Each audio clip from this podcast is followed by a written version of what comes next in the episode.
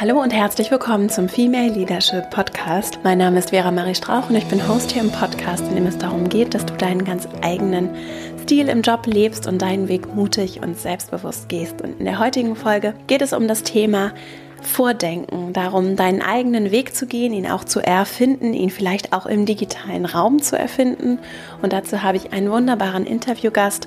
Wolfgang Macht ist Internetpionier und mit Netzpiloten ist er, ja sagen wir mal, seit der ersten Stunde des kommerziellen Internets mit dabei. Gemeinsam mit einem Freund hat er das Unternehmen Ende der 90er Jahre gegründet und sie haben rasanten Aufstieg, großes Wachstum, aber auch wirklich harten Fall erlebt und Krise und ihr Unternehmen aber aus dieser Krise herausretten können, das heute noch existiert. Und ja, Wolfgang hat wirklich diese Geschichte zum einen geteilt und auch Krise, was er daraus gelernt und mitgenommen hat, wie er aber auch seinen ganz eigenen Weg erfunden hat und ihn gegangen ist, was du daraus lernen kannst, wie du für dich selbst neugierig bleiben kannst, wie du gestalten kannst was, wie auch digitale Geschäftsmodelle funktionieren, also auch so ein bisschen diese digitale Welt haben wir beleuchtet und es ist ein wirklich ganz vielseitiges Interview geworden, mit dem ich dir ganz viel Freude wünsche. Komm gerne auch in den Female Leadership Newsletter übrigens, wenn du zu den Themen, um die es hier geht, informiert bleiben möchtest, dann bekommst du von mir einmal in der Woche ein Update zu den Initiativen, in denen wir aktiv sind mit weiteren praktischen Impulsen, Empfehlungen, auch Veranstaltungen. Wir treffen uns jetzt deutschlandweit an immer mehr Orten zu Meetups mit Frauen, die sich für, das, für die Themen des Podcasts, für Female Leadership interessieren, engagieren, sich vernetzen wollen. Also wenn du Lust hast, komm sehr gern dazu. Du findest den Link in den Shownotes und auch auf verastrauch.com kannst du dich ganz einfach anmelden. Verbinde dich natürlich auch gerne mit mir auf Instagram at Vera Marie Strauch, Xing und LinkedIn. Und dann freue ich mich, wenn wir dort in den Austausch treten und wünsche dir jetzt ganz viel Freude mit diesem schönen Interview und dann legen wir gleich mal los. Heute zu Gast im Podcast ist Wolfgang Macht. Wolfgang ist Internetpionier, Gründer und Vorstand von Netzpiloten. Mhm. Was genau darunter zu verstehen ist, wird er gleich selbst erklären. Ich freue mich sehr, dass du heute hier zu Gast bist. Herzlich willkommen im Podcast, Wolfgang. Ich freue mich auch. Vielen Dank. Magst du zum Start einmal von deinem sehr, sehr spannenden und beeindruckenden Werdegang erzählen und wie du als einer der ersten in dieses Internet Thema eingestiegen bist als Unternehmer?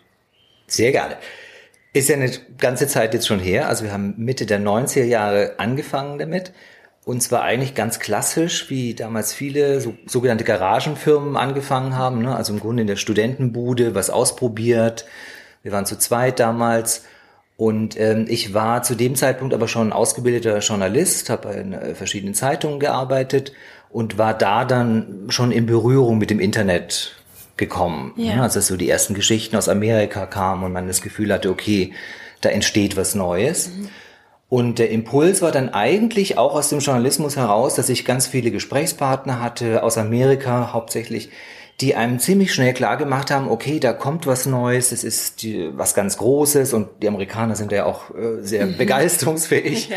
ähm, und die aber auf der anderen Seite, also namentlich haben mir da ein, zwei äh, Interviewpartner so klar gemacht und mich gefragt, okay, du bist, zu dem Zeitpunkt war ich äh, so Anfang 30, du bist jung, warum sitzt du da und schreibst das jetzt auf? Ähm, warum machst du es nicht selber? Mhm. Ne? Und ähm, weil zu dem damaligen Zeitpunkt, das war natürlich überzeugend dann zu hören, der Vorsprung natürlich sehr kurz war. Ne? Ja. Ne? Also keiner, es war ja keine Industrie, die es jetzt schon lange gegeben hätte oder äh, Leute, die das schon lange machen, gemacht hätten, sondern es war klar, also alle haben äh, im Zweifelsfall ein halbes Jahr vorher mit diesem Thema angefangen und haben irgendwelche Firmen gegründet. Ne? Und das war dann, hat mich natürlich dann schon ins Überlegen gebracht und äh, zumindest in meinem Journalismus dann äh, äh, so verändert, dass ich das Gefühl hatte, okay, ich muss diese klassische journalistische Grenze doch überschreiten, auch als Journalist, und muss da reingehen. Also ich mhm. muss auch versuchen, was äh, auszuprobieren, ähm, einfach weil klar war, dass das Neue, was da kam,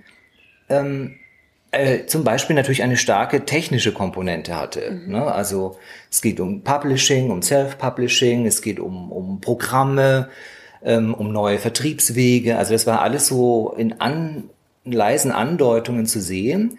Und da war für mich klar, okay, das, äh, muss ich eigentlich mal ausprobieren. Ich muss eigentlich mal so einen, so ein Webprogramm äh, ausprobiert haben, wie das geht. Wie, wie stellt man eine Seite ins Internet oder, ne, oder wie macht man die bekannt oder ähm, da habe ich mir damals von meinem Chefredakteur, wo ich gearbeitet habe, so die Erlaubnis geholt, habe gesagt, okay, das ähm, muss ich eigentlich machen, das mal ausprobieren und habe dann überlegt praktisch, was eine Domain wäre oder eine Website, wo man das mit wenig Aufwand einfach so nebenbei mal auch ausprobieren kann. Ne?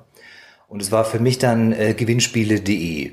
Mhm. Weil wir in der Redaktion immer diskutiert hatten, ob, ähm, ob das Internet überhaupt äh, äh, ein kommerzieller Raum wird. Mhm. Ne? Also damals kann, war das, die Anfänge des Internets waren ja sehr stark auch äh, universitär geprägt. Also ja. man wusste an die Bibliotheken. Ne? Es war also, also eher so eine Wissenssphäre, an die haben alle geglaubt. Das war klar, dass es ne, die gigantische Weltbibliothek werden kann. Ähm, aber ob man da drin einkaufen würde, ob die Deutschen zum Beispiel da jemals ihre Kreditkarte äh, angeben würden. Ne? Also da war auch in den Redaktionen, äh, war, haben viele gesagt, ja, das passiert vielleicht gar nicht, mhm. ne? weil sich das nicht durchsetzt. Ja. Und ich habe dann überlegt, okay, ähm, an was könnte man es sehen? An, was wäre ein Seismograph dafür, ähm, ob es sich durchsetzt? Und das waren für mich dann Gewinnspiele. Ne? Mhm. Ich sage, wenn, wenn also eine Firma im Internet, dem damals noch jungen Internet, ähm, Gewinnspiele platziert, dann geht sie davon aus, dass dort Kunden sind, die sie erreicht, ne, die, da, die sie auf diese Weise praktisch ansprechen und einsammeln kann. So war es dann auch. Das heißt, wir haben die Plattform äh, 95, 96 äh, gegründet. Ähm, hat, das waren am Anfang waren das irgendwie sieben oder acht Gewinnspiele, mhm. die wir da gefunden haben.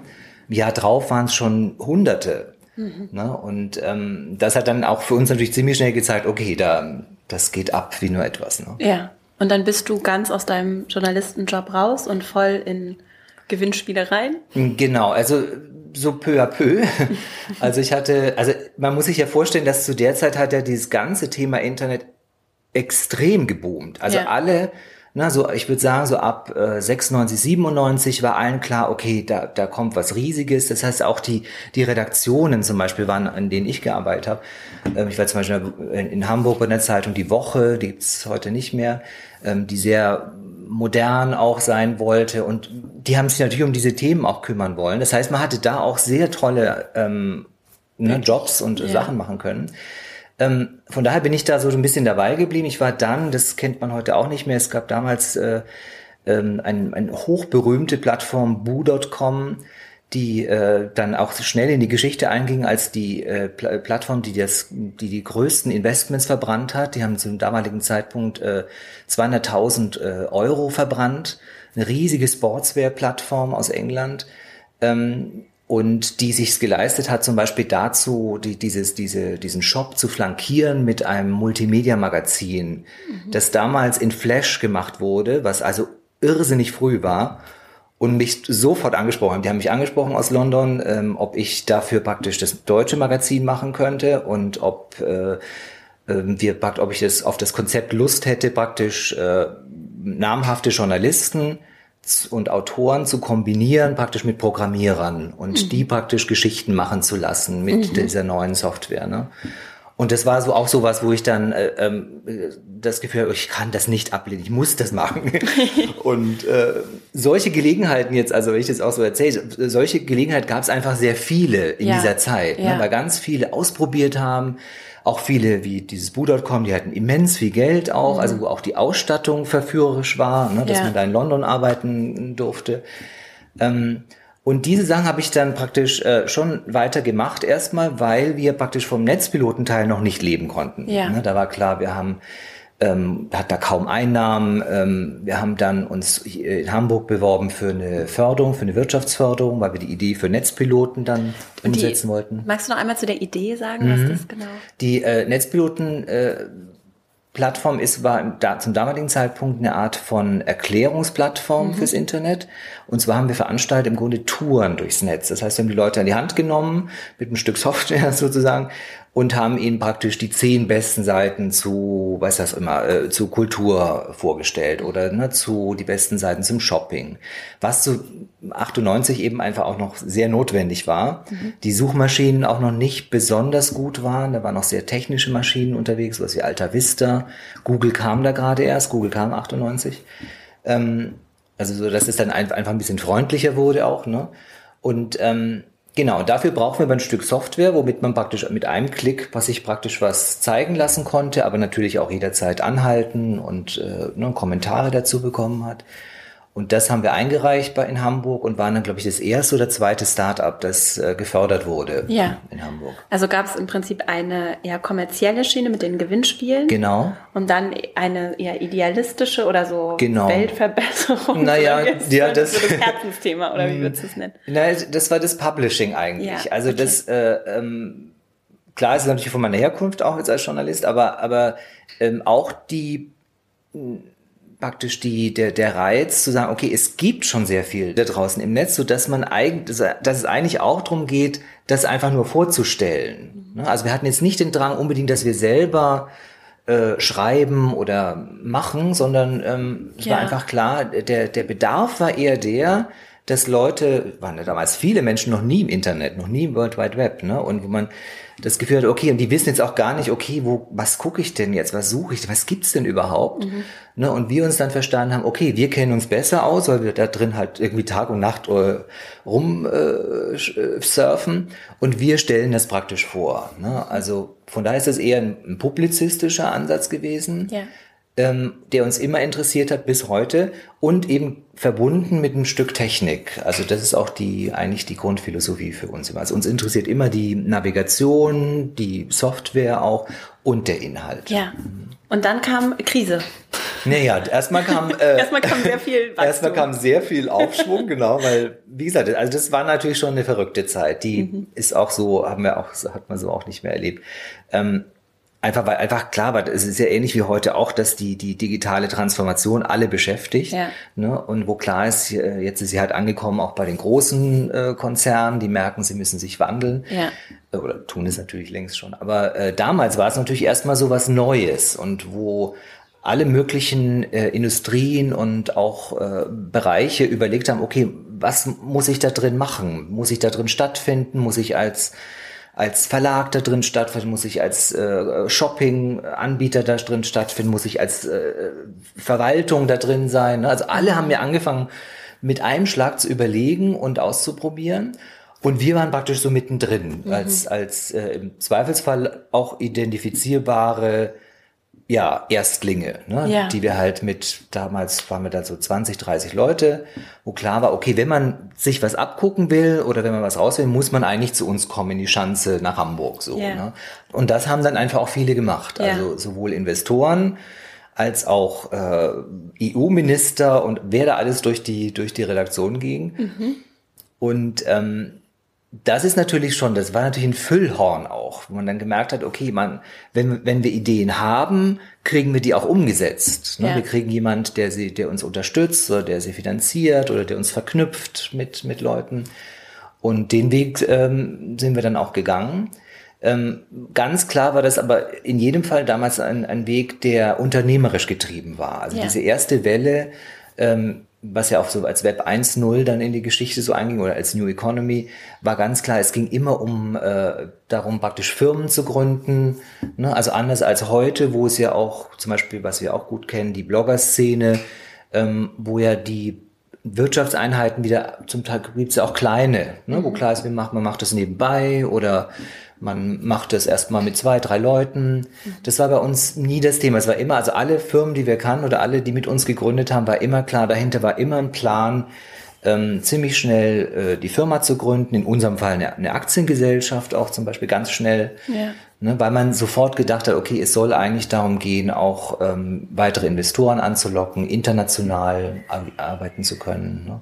Ja. Ähm, also das ist schon die ein starker äh, treibender Faktor. Und das sind wir auch voll mitgegangen. Ja. Also da haben wir uns da auch ne, mit voll reinbegeben und haben auch das klassische Spiel dann gemacht. Also haben äh, Investor kam bei uns Anfang 2000 äh, ins Boot, der United Internet, die's, die man ja heute auch noch kennt. Und wir haben mit dem Investment dann praktisch die Internationalisierung gemacht. Das heißt, ja. wir haben innerhalb von wenigen Monaten dann Büros in, ähm, in Frankreich, Spanien, Italien und USA eröffnet. Haben dort dann beispielsweise die ganzen Produkte, also die Gewinnspielschiene und die äh, Publishing-Schiene dort etabliert. Ne? Und haben das praktisch dann, ja, also im Grunde so äh, in die Welt rausgetragen, mhm. ne, wenn man so möchte. Sehr schnell. Sehr schnell, ja. Mhm. Das war natürlich für alles. Also es war alles überhitzt mhm. ne, und äh, man fühlte sich auch, ob nur berechtigt oder nicht, man fühlte sich sehr getrieben, hat immer das Gefühl, also auch für unseren Teil, obwohl wir zu dem Zeitpunkt dann, also 2000 waren wir dann, ich würde sagen, 140 Leute. Ja. Da ist man dann ja schon ein bisschen, ne, also stabil auch, aber es war trotzdem immer klar, es war ein, ein riesiger Kampf um Personal. Also Programmierer ja, waren wie heute auch wieder. Das, also waren das Gold. Mhm. Ne, es war klar, also du musst auch als Firma was bieten, warum die bei uns anfangen und nicht bei Microsoft. Ne? Und gleichzeitig hast du immer Angst gehabt vor den Großen, dass wenn die die Idee, zum Beispiel das, was wir mit den Touren da veranstaltet haben, wenn die das gut finden, können die das in Wirklichkeit über Nacht nachprogrammieren, ne? weil die einfach ganz andere äh, äh, Kraft dahinter haben. Und deswegen ging man dann, das ist, glaube ich, das, das die Geschichte von vielen unserer Wegbegleiter, auch die Firmen gegründet haben, ging man halt ganz schnell diesen klassischen Weg, äh, der sicher auch sehr 90er Jahre äh, haft ist, ähm, praktisch Marken zu bilden. Ne? Zu sagen, wir müssen eine Werbekampagne machen, wir müssen bekannt werden, so dass auch wenn Microsoft das nachprogrammieren äh, könnte, sie dann daran eigentlich nicht so wirklich vorbeikommen, mhm. weil wir sind dann schon bekannt. Mhm. So die damalige Überlegung. Ne? Genau, das haben wir auch gemacht. Wir haben also große Werbekampagne gemacht in Deutschland und ähm, ähm haben äh, TV-Werbung und alles Mögliche.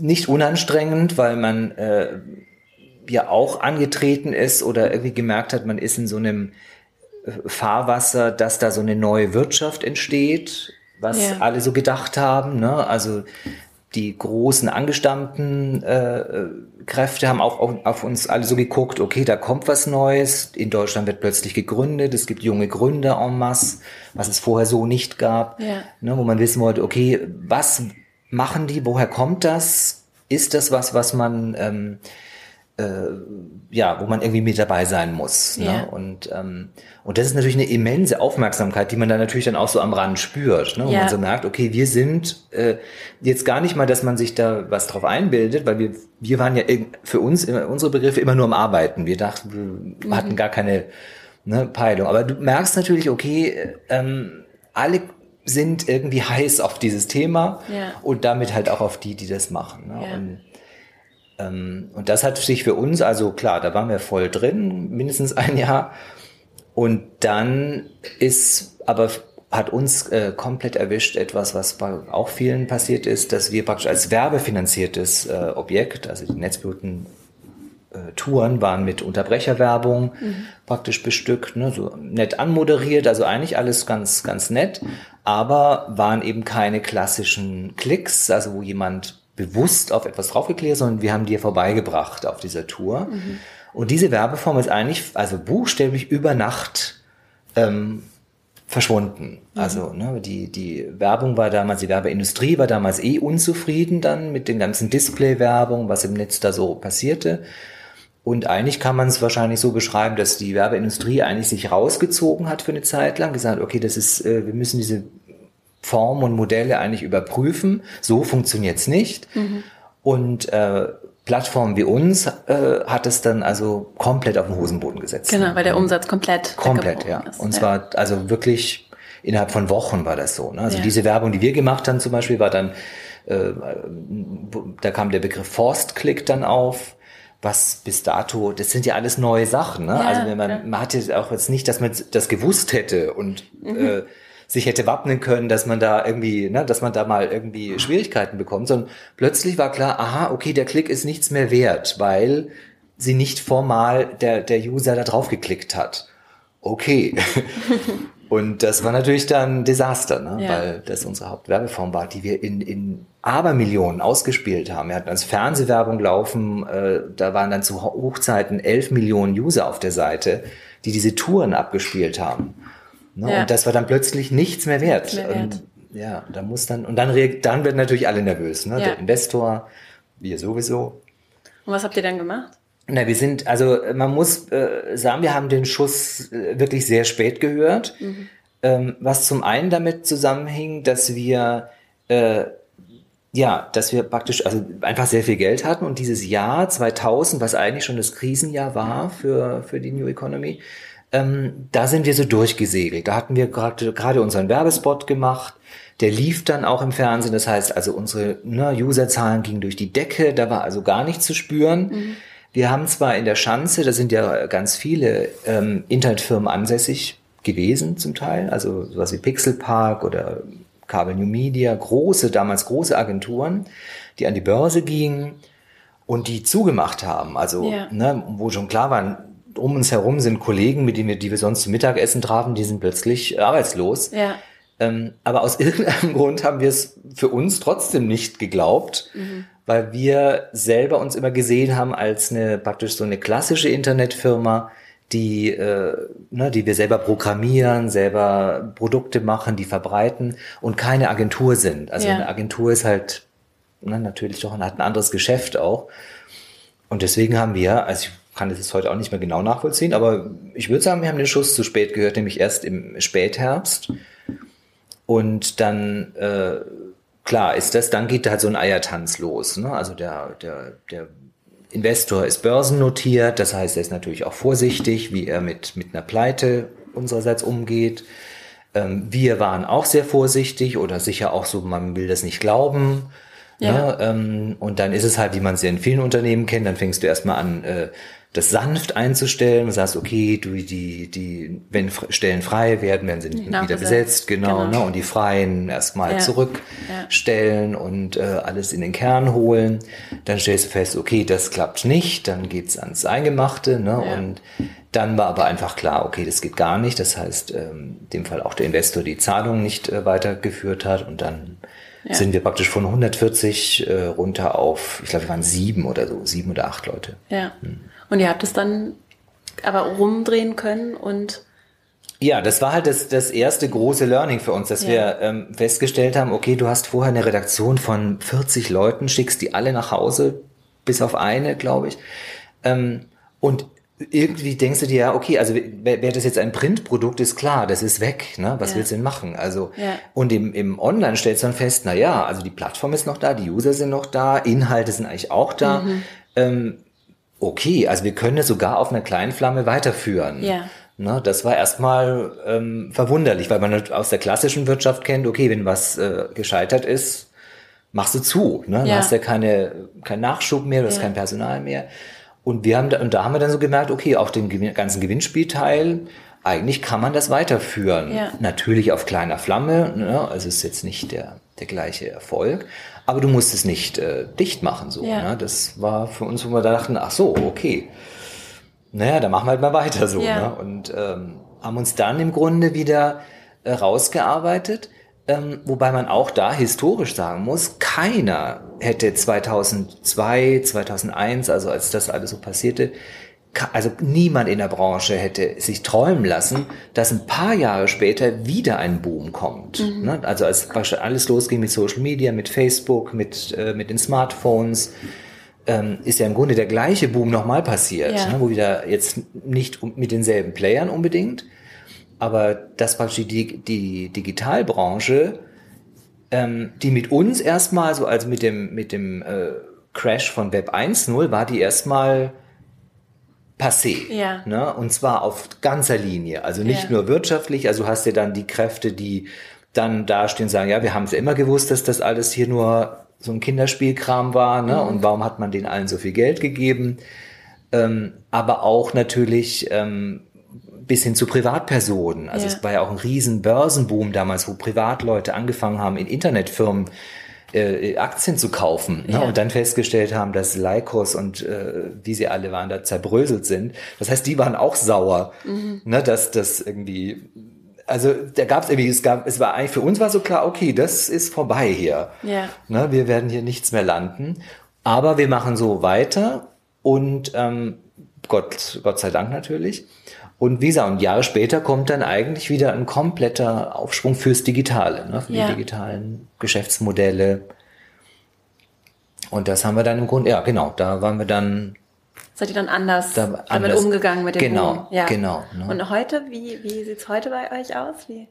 Ne, heute sind wir im Grunde jetzt eigentlich so alte Hasen. Ne? Also ja. nachdem wir alles so erlebt haben, alle möglichen Geschäftsmodelle ausprobiert haben, mhm. auch ähm, äh, was das Digitale ja tatsächlich auch mit sich bringt. Also wer lange im, in diesem Business ist, weiß auch, es ist nicht einfach in dem Sinne, dass du jetzt nicht, weiß nicht, wie man es vergleichen kann, vielleicht mit einem, äh, mit Handwerk oder so, wo, wo jemand was lernt und du wirst vom Junior zum Senior und irgendwann bist du der Meister und du hast dein, ne, eigentlich, du hast die Sachen im Sicheren. Du weißt, okay, mir kann niemand was vormachen. Ne? Ja. Ne? Ich äh, kenne das, äh, ich bin, bin erfahren noch dazu und so weiter. Diesen Zustand kriegen wir im Digitalen immer nicht. Mhm. Ne? Also äh, ich merke, habe etliche bei mir, auch die, die äh, jetzt auch über 20 Jahre dabei sind.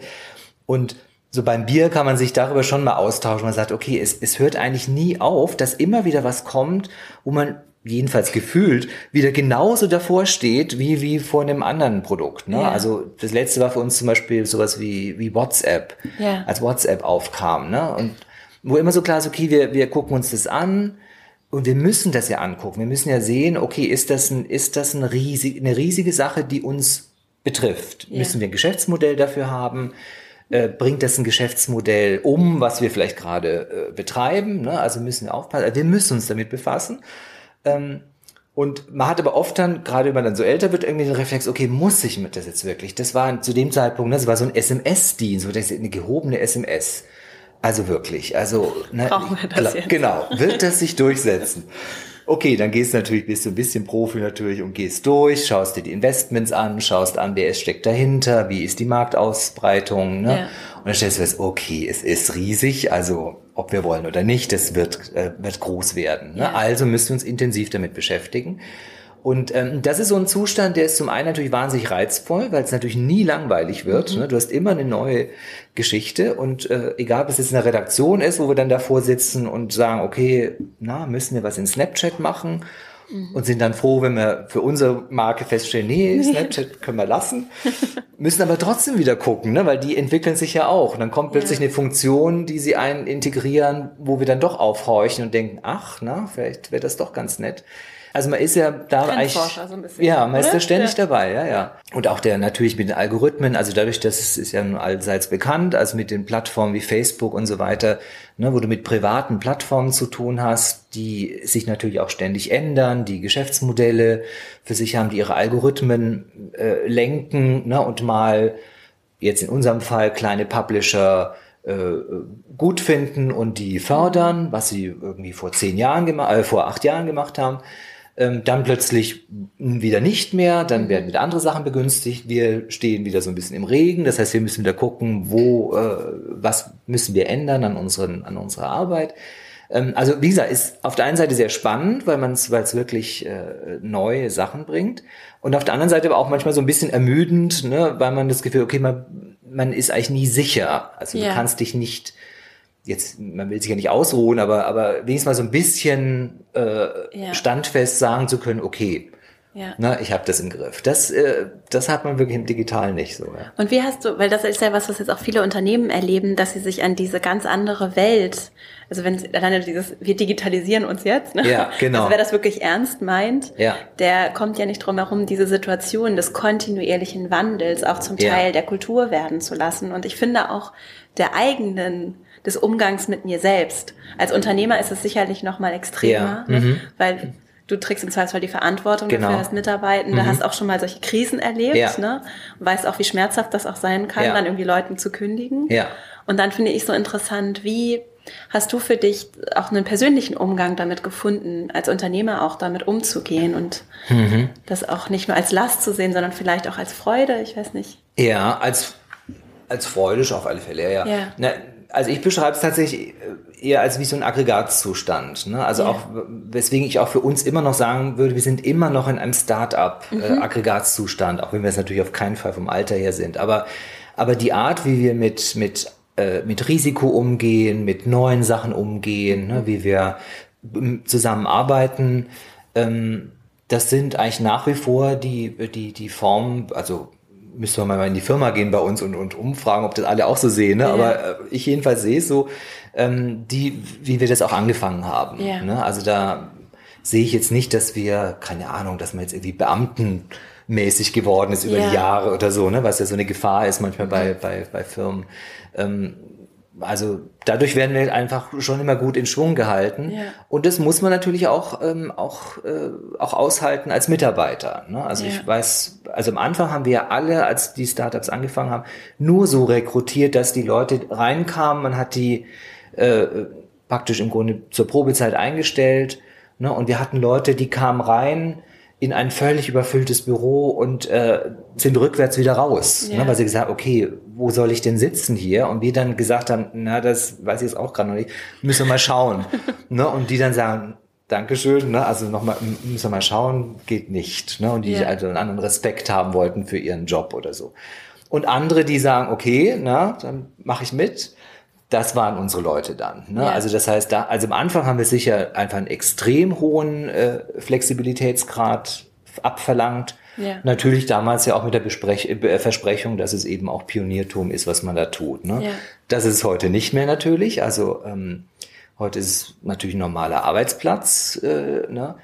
Aber ich merke natürlich, ähm, dass wir immer noch, auch was von Anfang an, dass wir immer noch mit Sachen hantieren, die mit, äh, mit Flexibilität zu tun haben. Also wenn, wenn zum Beispiel, wenn es zum Beispiel darum geht, auch Teilzeitarbeit oder ähm, ähm, ja, bis hin zu Homeoffice und diese ganzen, ne, wo sich, wo ich weiß, dass sich ja große Konzerne damit schwer tun, Ja. ne, ähm, sehe ich es für uns schon auch als eine äh, als als ein Herausstellungsmerkmal, dass wir damit uns schon also uns auch anhalten, damit leichter zu sein. Ja. Ne? Dass man praktisch sagt, okay, das muss uns eigentlich, wir sind Teil dieser dieser neuen Arbeitsbewegung.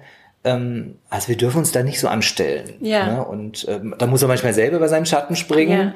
und sagen, ja, ich hätte es natürlich schon gern. Und aber nein, Vertrieb muss doch da sitzen. Ja. Ne? Der muss doch von, der, der muss doch immer erreichbar sein. Und du denkst, ja, Muss er das wirklich? muss es wirklich, ne? Ja. Genau. Und das Hauptding Ja. haben wir natürlich getrieben, werden wir am ehesten noch von Programmierern, weil das also im Moment äh, die, also nach wie vor die, die, das sind die Personen, die äh, sich es eigentlich aussuchen können, wie sie arbeiten wollen. Ne? Und äh, und das treffe ich auch an, also wo ich tolle Leute treffe, die, die mir aber sagen, ja gut, aber ich will dann, äh, im nächsten Jahr will ich drei Monate in New York arbeiten oder von New York aus arbeiten. Ich kann das Projekt weitermachen, ne, aber ich bin dann nicht in Hamburg und so weiter. Okay, da schluckt man da so ein bisschen und denkt sich, Ja. ne, äh, guck mal, ob wir es hinkriegen. Aber andererseits, wenn ich es mit meinen Mitarbeitern in Hamburg bespreche, wenn jemand da in die Richtung Schwierigkeiten hat, wo ich auch sage, okay, überleg dir mal genau, du hast jetzt den Programmierer hier sitzen, du hast, du hast das und das Projekt, geh mal durch, wie oft du Sitzungen mit dem hast, wie oft hast du faktisch mit dem zu tun. Ja.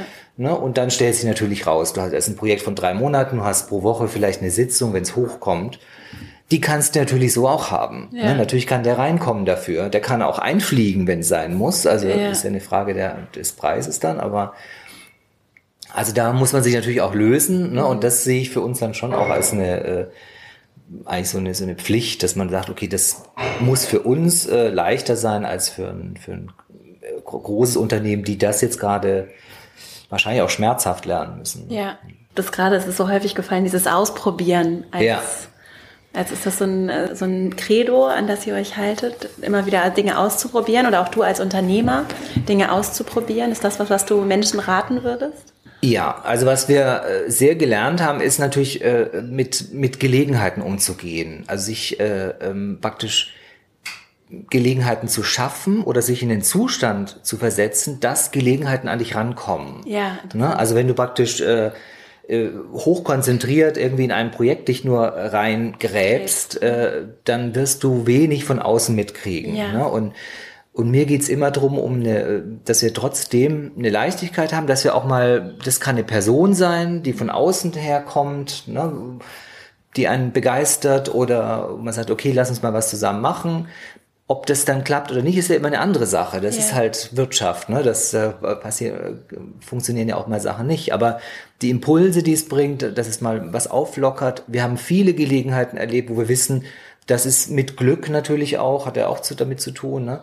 sind Sachen entstanden, die hätten wir so gar nicht direkt ansteuern können. Ne? Also wo wir dann, was weiß ich, eine Plattform gekauft haben von jemandem, der, dem wir begegnet sind, äh, dem wir begegnet sind und der, die genau zu uns reinpasste. Ja. Ne? Und, und das, da plädiere ich sehr dafür, dass man praktisch die, ähm, diese Offenheit und das haben ist eigentlich eine Start-up-Kultur. Also mit äh, eben auch mit Gelegenheiten zu gehen, ne? Ja. zu sagen, okay, das ist vielleicht jetzt nicht nicht, äh, wir können dafür jetzt keinen Businessplan gleich schreiben und Ja. wir können es nicht auch jedem erklären, warum wir das jetzt machen. Es Mhm. ist dann einfach zum Teil so ein Bauchgefühl. Aber man lernt natürlich trotzdem rechts und links das abzuschirmen, ne? dass man, man wird ja nicht äh, untergehen, wenn das nicht klappt. Aber diese Offenheit äh, ist, ist mir wichtig.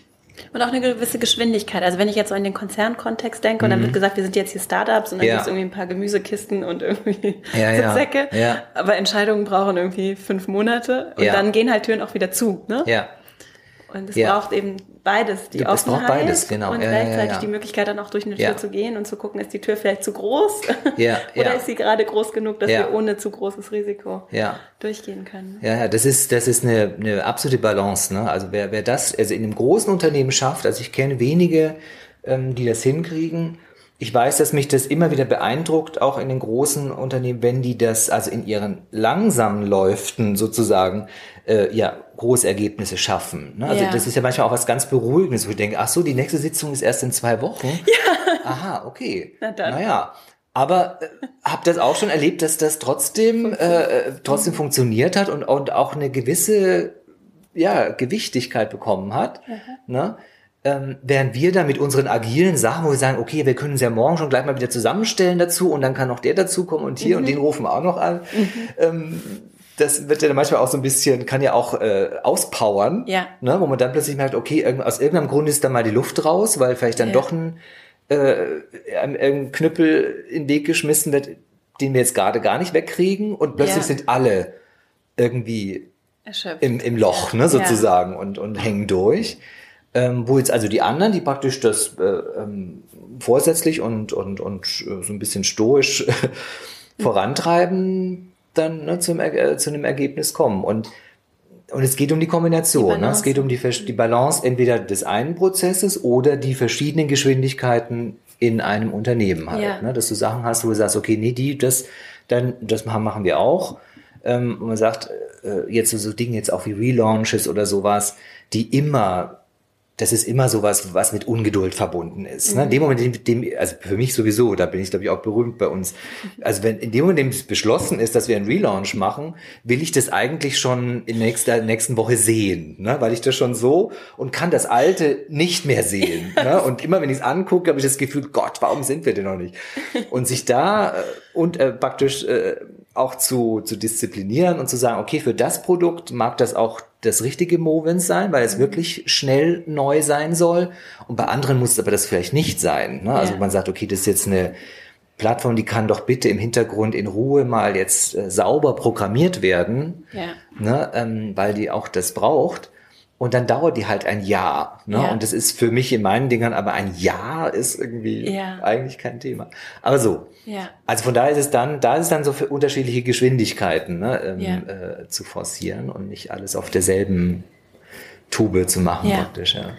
Wie hast du denn da so als Unternehmer auch im Laufe der Zeit so deinen, oder auch als Führungskraft, ja, deinen eigenen Stil gefunden? Wie hast du so rausgefunden, was für dich vielleicht auch die richtige Balance ist? Für dich auch als Mensch in diesem Kontext? Und was würdest du Menschen raten, die auf der Suche danach sind? ja, dieses Ausprobieren ist, ist glaube ich, der Hauptmotor. Also dass man ne, grundsätzlich natürlich neugierig sein muss und glaube ich, für sich auch immer überprüft, ob man diese Neugier Ja. nach wie vor hat. In, Ja. Egal wie, ne? Also wirklich als Mensch oder in seiner Branche. Es kann ja auch sein, dass die Branche langweilig wird, ne? Und man sagt, okay, das, äh, Ja. ich muss die vielleicht wechseln.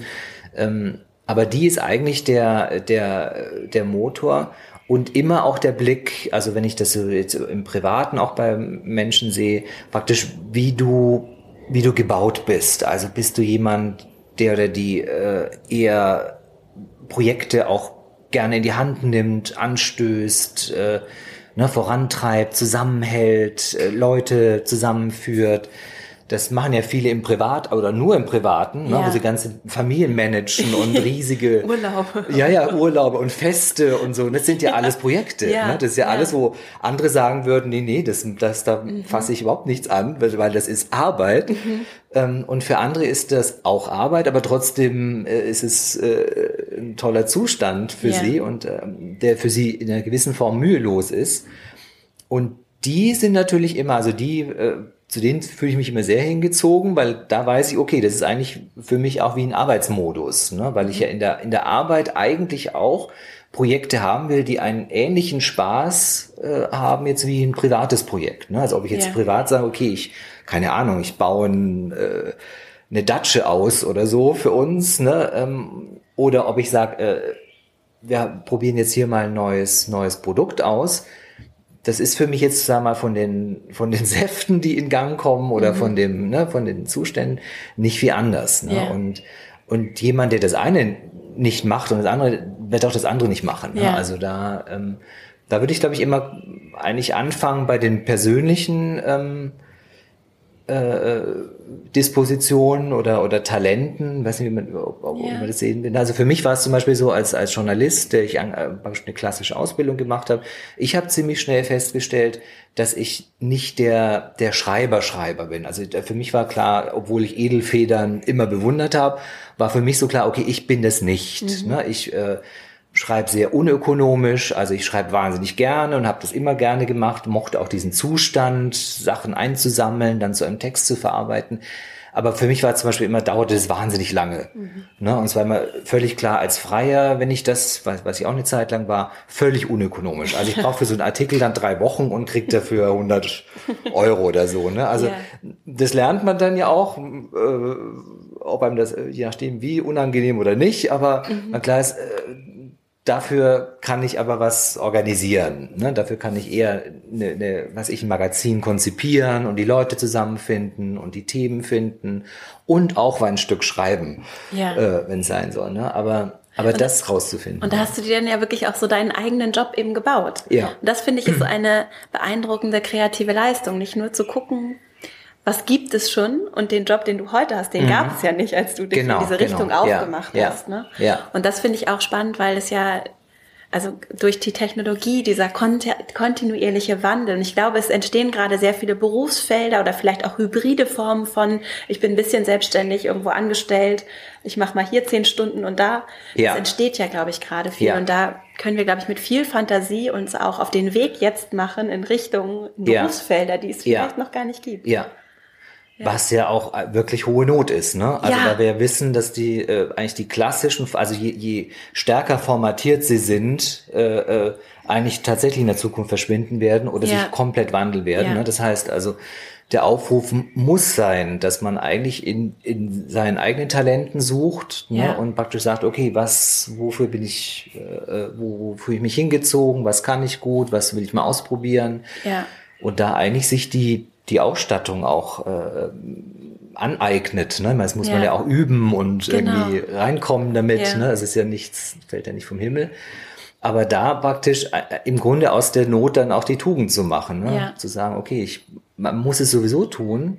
Und wenn ich jetzt mit meinen, ich habe jetzt gerade einen, einen Neffen, der gerade 18 wird, das Abitur gerade fertig hat, und da hast du das ja, ne, wo du klar ist, okay, was rätst du denen eigentlich? Ja. Ne? Wo du klar machen musst, okay, ich habe keine, äh, auch wenn du jetzt nicht weißt, was, du- was du werden willst, was natürlich seine Eltern äh, eine Katastrophe finden, ne, und ich dann sage, okay, du bist 18, du hast dieses verkürzte Abitur. Klar weißt du es nicht. Äh, Natürlich weißt du es nicht, ne? Genau. Ähm, aber äh, noch mehr wissen wir natürlich jetzt auch schon, äh, jetzt auch, äh, wenn man jetzt den, diese ganzen Berufsentwicklungen sieht, wo klar ist, okay, man weiß gar nicht, du kannst dich eigentlich nicht auf, auf wirkliche Linien einschießen. Ja. Ne? Also du wirst weder wirst du den bei dem, derselben Firma bleiben, das ist ja nun schon klar, das haben wir ja schon gelernt. Ne? Also das, was unsere Eltern noch gemacht haben, die irgendwie, weiß ich, 30 Jahre bei Siemens waren oder so, das machen wir nun alle schon nicht mehr. Aber, aber es kann halt auch gut sein, dass wir auch, ne, wie in meinem Fall auch, dass man auch nicht diesen, die, denselben Job, äh, Ja. die, dieselbe Ausbildung, die man gemacht hat, dass man darauf direkt aufbauen kann. Ne? Dass Ja. man den, den Beruf ergreift, den man da äh, äh, gelernt hat oder, oder also dass man da eigentlich sich auf diese ganzen flexiblen äh, Biografien eigentlich komplett einstellen muss und eher das Rüstzeug dafür Ja. finden muss. Ne? Und das würde ich jetzt bei diesem namentlichen Neffen eigentlich auch sagen. Ich würde eigentlich gucken, okay, wo sind deine Neugierden, wo sind dein, ne, wo ist, wo, wo hast du Lust, Disziplinen anzulegen und auch mal ne, zu sagen, okay, das will ich jetzt auch echt mal lernen und Ja. äh, in mir habe. Es kann eine Sprache sein, es kann ein, äh, eine, ein Programm, eine Programmiersprache auch sein. Ne? Äh, ja. Aber irgendwas, wo man sagt, okay, aus der Mischung dann von Sachen, die ich fest im Griff habe und womöglich im deutschen Sinne auch eine Qualifikation mir erarbeitet habe, ähm, mehr aber eigentlich noch die das andere, die die die Neugier, die äh, Bereitschaft auch für für Gelegenheiten, ne, äh, ja. die einschätzen zu können, wenn jemand auf mich zukommt und sagt, okay, ich hätte da das und das Projekt, hast du Bock? Ne? Ähm, wie, wie gehe ich dann damit um? Ist das was, wo ich sage, ja, ähm, nee, eher nicht? Oder wie, wie, äh, wie lasse ich mich drauf ein? Ja, ne? auf solche ja. Sachen, ja. Und auch, und das bringt ja auch eine Form von natürlich Unsicherheit, aber gleichzeitig auch der Freiheit, mich ich finde dieses Entfalten, ja, ja. einer der vorherigen Interviewgäste Aha. so schön erklärt, so ja. erst sich entwickeln und wenn man entwickelt ist, dann kann man sich entfalten wie so mhm, ein Blatt Gut, ja, ja, ja, ja. Und dieses Entfalten ist ja auch so schön, weil es dann wie so ein Blatt Papier in verschiedene Richtungen gehen darf. Ja, ne? ja. Das alles in dir als Person in einem ganz individuellen Bild sich dann zusammenfügt. Ja, aber das ist es, glaube ich. Ne? Ich glaube wirklich, dass es sehr, dass es äh, eher um die Persönlichkeit geht, die man ausbildet und auch diese Arbeitspersönlichkeit dann ja. womöglich, ne, die sich da. Also das würde ich für mich auch sagen, wenn ich äh, auch bei mir in die Firma gucke oder so und äh, mir Personen anschaue, wo ich das Gefühl, ja, also eigentlich haben, hat man es mit was auch immer, Unternehmerpersönlichkeiten oder äh, Kreativpersönlichkeiten, ne, und wo es gar nicht genau zuzuordnen ist, auch jetzt nicht wieder, es wird nicht definiert über das, wo sie herkommen oder was sie, bei welchen Firmen sie waren oder welche Ausbildung sie gemacht haben, sondern eigentlich äh, guckst du dann so auf diese Gesamtperson, die dir gegenübersteht. Ja. Ne?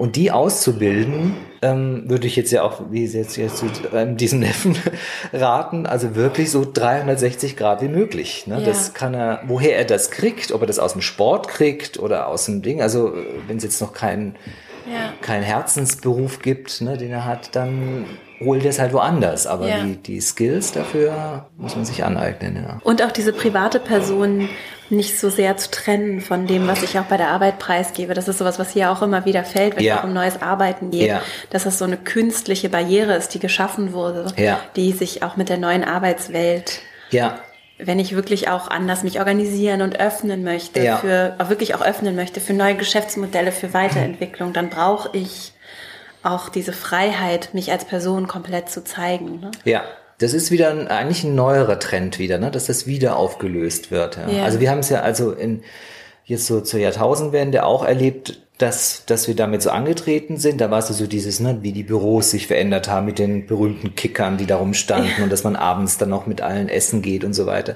Was zum Teil natürlich einfach auch eine Generationsfrage war. Ne? Das mhm. waren natürlich alles Leute in ihren Zwanzigern. Ja. Da waren natürlich jetzt noch nicht die Familien und mhm. die, ne, wo man nach Hause muss auch und mhm. äh, ne, sondern war klar, okay, das ist fast fast ein Studentenleben. Äh, Aber ähm, da war das sicher auch ein Teil des Appeals, zu sagen, okay, diese Grenzen verschwinden zu lassen ne, und bis hin zum Duzen und allem, was ja, ja. da auch so aufgerufen wurde.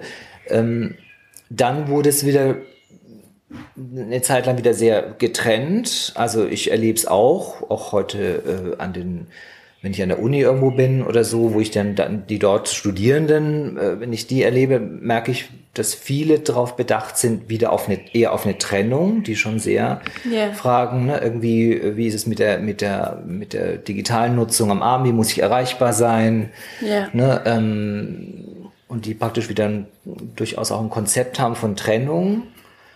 Ähm, und wo ich natürlich als, klar, für mich gibt's die nicht, also, aber ich weiß, dass es nicht einfach ist, diese Balance für einen selber auch hinzukriegen. Ja. Ne? Also, weil natürlich, wenn du in einem guten Job bist, bist du, wirst du gefordert ja. ne? und du bist unter Druck und du willst selber äh, performen. Und ähm, also das ist klar, das ist schwer zu trennen. Hast du da zum Abschluss vielleicht noch so ein, ein paar Tipps oder so Dinge, die du gelernt hast, wie du für dich diese Balance herstellst, wie du das schaffst? Mm, na, also ich habe es, also zum einen, ich bin ja hauptsächlich im Digitalen zu Hause, also ich habe es äh, wirklich geschafft für mich, praktisch die Kanäle zu reduzieren für mich von Anfang an. Also ich bin ja. zum Beispiel jemand, der komplett nach wie vor auf E-Mail funktioniert. Ja. Ne, also alles, was mich per E-Mail erreicht, erreicht mich tatsächlich am schnellsten und am ja. äh, und wird am schnellsten von mir bearbeitet. ähm, wäre nicht alles andere, und wir wissen ja, wie viele tolle Programme es gibt, also auch jetzt an Redaktionssystem und, ne, und, äh, und wo ich also immer sehr aufpasse eigentlich, dass ich da nicht drin bin, weil mhm. ich dann einfach von zu vielen Seiten getriggert werde. Ja. Ne? Also wenn es äh, ja, also irgendwelche Aufgabensysteme oder so, die nur das, das, das Ziel haben, dich ständig anzupingen mhm. und zu ne, äh, weiterzutreiben. Da bin ich sehr vorsichtig. Also das habe ich mir tatsächlich auch äh, irgendwie erarbeiten müssen, dass ich wirklich sage, okay, es ist der Kanal, ich, wo ich kann, äh, lege ich den fest, dass mhm. man auf dem mit mir arbeitet. Das hat sehr geholfen. Ja.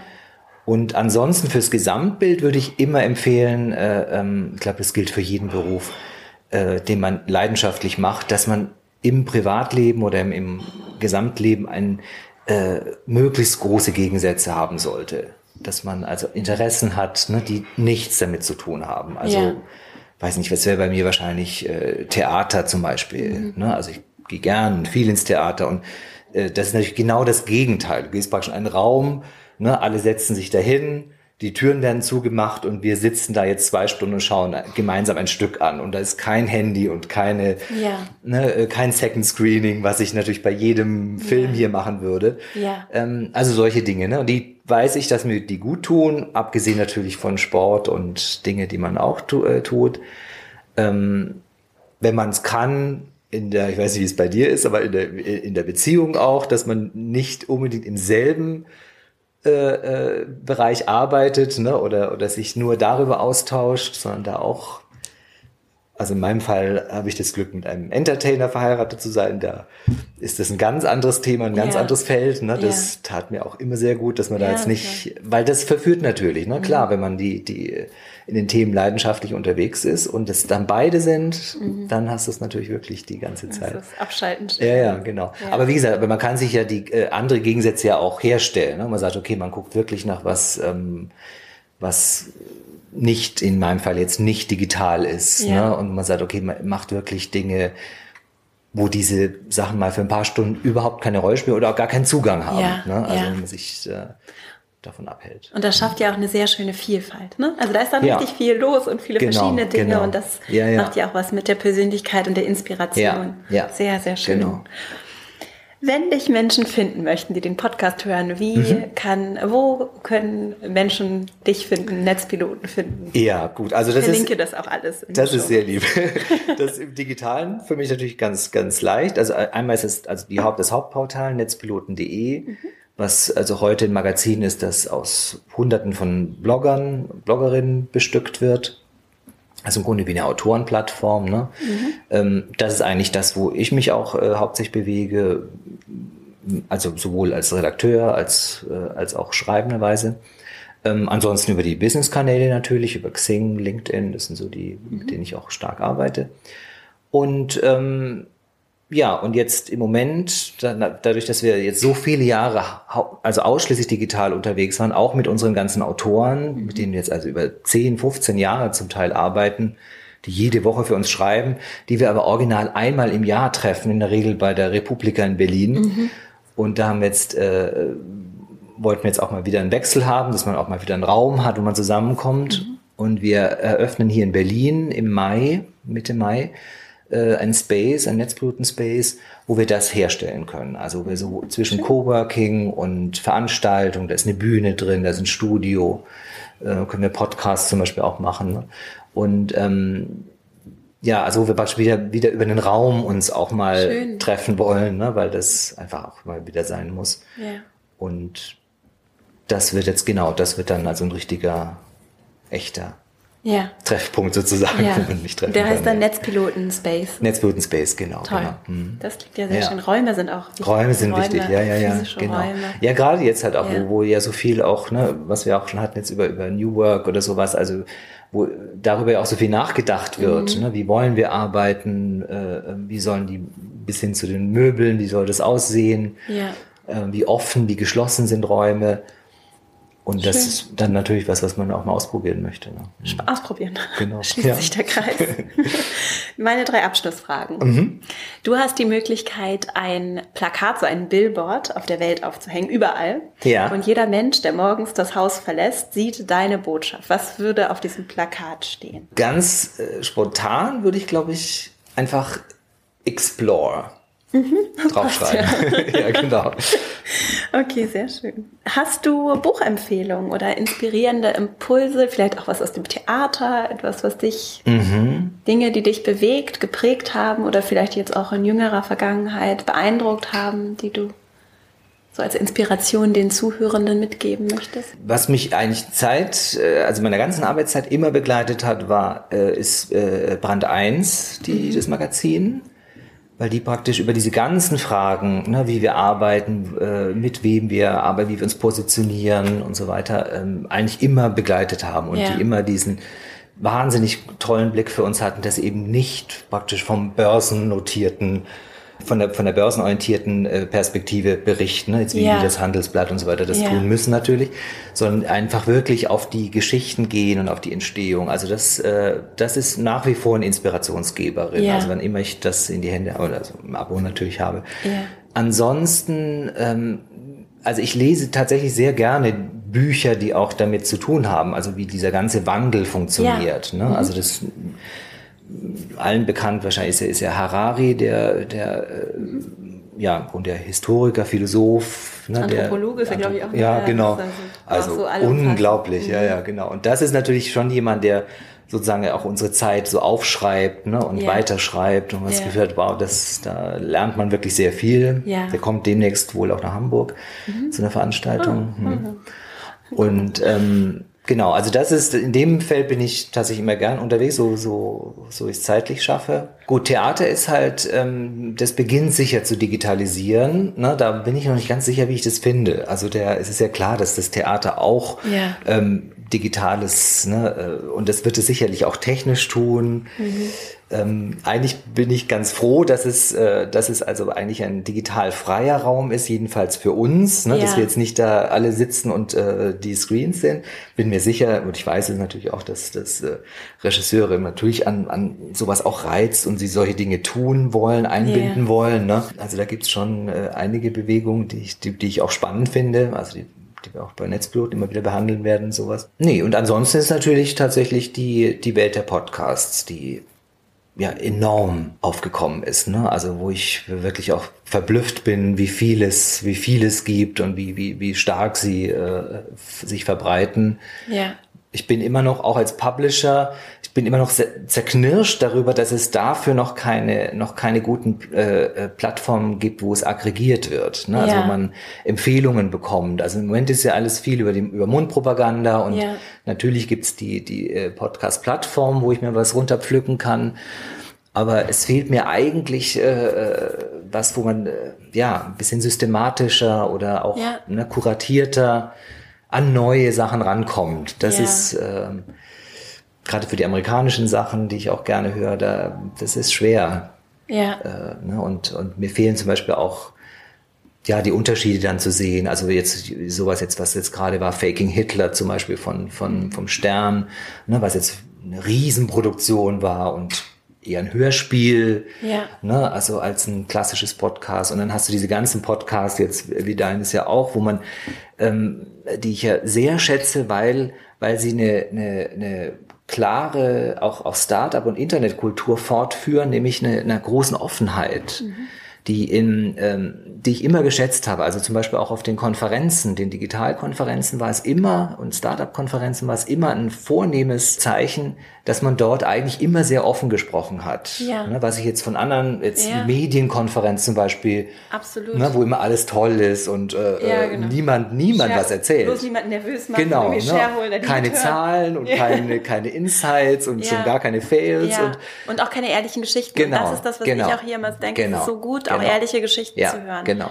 Und auch zu hören, einfach von jemandem zu hören, ja, wir haben halt auch mal Probleme Na ja, gehabt, wir mussten auch mal Leute entlassen. Das hat einfach auch mal nicht geklappt. Genau, es ausprobiert genau. nicht funktioniert. Aber andere Sachen haben funktioniert. Genau, genau. Ne? Und das Traut ist so, euch. das ist, also Ja. das finde ich in dem Podcast ganz stark wieder. Das Ja. äh, begeistert mich auch. Ich würde zum Beispiel bei uns dann im, im Space auch Podcasts machen wollen, wobei ich gerne, was wir in Deutschland noch nicht haben, es gibt in Amerika zum Beispiel ein ganz tolles äh, The Moth, die ist also wirklich toll, ist eine ganz tolle Geschichte, ein Live-Podcast ähm, in ganz Amerika verbreitet, wo es äh, darum geht, dass praktisch Privatleute ihre Geschichte erzählen und im Grunde die Macher von Moth äh, ihnen sozusagen dabei helfen. Das heißt, wenn du jetzt eine, eine, eine Tante hast, die immer, immer schon eine tolle Geschichte erzählt hat, privat, ne, und wo man eigentlich das Gefühl hat, ja, du müsstest es mal aufschreiben, du müsstest es mal erzählen, und Ja. die Tante sagt, nee, im Leben mache ich das nicht und schon gar nicht auf einer Bühne, Ja. dann sind die zum Beispiel, diese Podcaster, bringen dich, und zwar im Grunde mit Workshops und so weiter, bringen dich dazu, dass du eine, eine Form findest, das zu erzählen.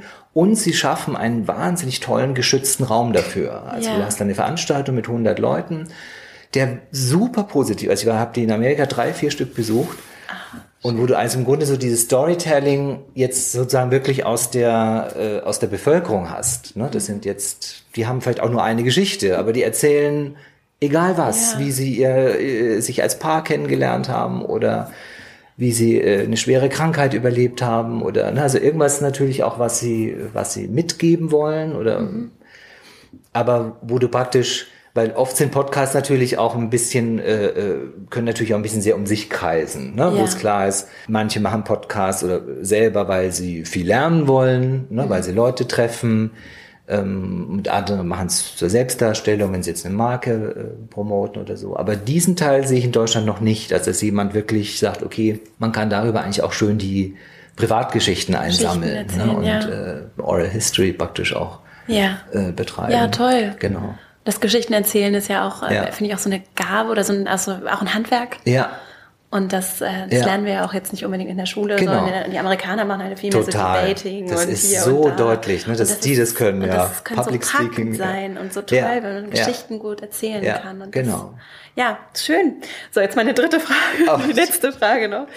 Gibt es drei Ratschläge, die du deinem jüngeren Ich und natürlich auch den Zuhörenden Mhm. jetzt so in Retrospektive geben würdest, mit auf den Weg geben würdest? Es geht ja hier auch so darum, Ja. mutig und selbstbewusst den eigenen Weg zu verfolgen und Ja. sich auch nicht unbedingt beirren zu lassen, nur weil es jetzt noch kein anderer vorher gemacht hat oder keine andere. Ja, das, womit ich, also wenn, wenn das ein Ratschlag ist sozusagen, also das, womit ich gut gefahren bin, ist tatsächlich äh, die Neugier und die Experimentierfreudigkeit Ja. ne, irgendwie zu pflegen und der nachzugehen. Also da nicht müde zu werden und darauf zu achten, dass man auch nirgendwo sich selber gefangen nimmt in einem Job Ja. oder in einer äh, Situation, privat, sonst wie, ne, wo man Ja. das nicht mehr kann, weil man Ja. irgendwie zu sehr eingeengt ist, ne? oft ja aus guten Gründen. Es kann ja, Ja. kann ja auch das Schicksal sein, dass einem das abverlangt. Aber wenn es das nicht ist, also wenn ich es ändern Mhm. kann, würde ich immer sagen, okay, lieber zu gucken, dass man in einem freien Zustand ist, wo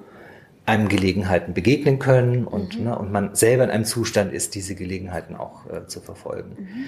Also das wäre, ist glaube ich sowieso meine Hauptgeschichte. Ansonsten immer äh, Gelassenheit natürlich, dass man alles, was man anpackt, ne, nicht mit zu großem Druck verfolgt Ja. oder irgendwie schon gleich irgendwie das Ergebnis sehen muss. Und ja, und auch was ich vorhin gesagt habe, praktisch sich selber auch zu gucken, dass man Gegensätze in seinem Leben hat. Ja. Ne, dass man praktisch, äh, ob das jetzt ein Ausgleich ist oder ob das eine, eine Herausforderung ist, dass Ja. man sagt, ne, man hat jetzt wirklich äh, auch noch andere praktisch Ja. Barrieren oder Fronten, an denen man äh, gefordert wird.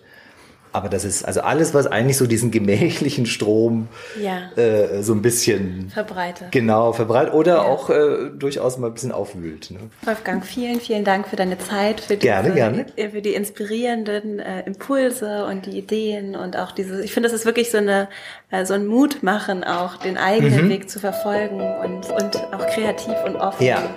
Dinge auszuprobieren. Ja, unbedingt. Vielen, vielen. Dank. Sehr gerne. Ich hoffe sehr, dass dir dieses Gespräch gefallen hat, dass du für dich etwas mitnehmen kannst. Wenn dir der Podcast gefällt, dann freue ich mich, wenn du ihn weiterempfiehlst, wenn du ihm auch gerne eine 5-Sterne-Bewertung hier bei iTunes da lässt und auch sehr gerne einen Kommentar. Vielen, vielen Dank für die vielen Bewertungen und Rückmeldungen zum Podcast. Es freut mich sehr und macht mich natürlich auch glücklich, wenn der Podcast Menschen erreicht, denen er helfen kann. Insofern vielen Dank fürs Teilen und Weiterempfehlen und auch für die lieben Worte, die so viele von euch finden. Und wenn du Lust hast, dann verbinde dich sehr gerne auch über den Female Leadership Newsletter mit mir. Auf verastrauch.com slash newsletter kannst du dich ganz leicht anmelden und dazukommen und dann erhältst du von mir jede Woche eine kurze E-Mail mit weiteren Impulsen und Inspirationen und persönlichen Geschichten. Und ich freue mich, wenn wir uns darüber austauschen. Natürlich freue ich mich auch über Instagram, Xing und LinkedIn mit dir im Kontakt zu bleiben. Und, und du kannst dich übrigens noch bis zum Ende dieser Woche, bis Ostermontag, kannst du dich noch für das Female Leadership Programm anmelden.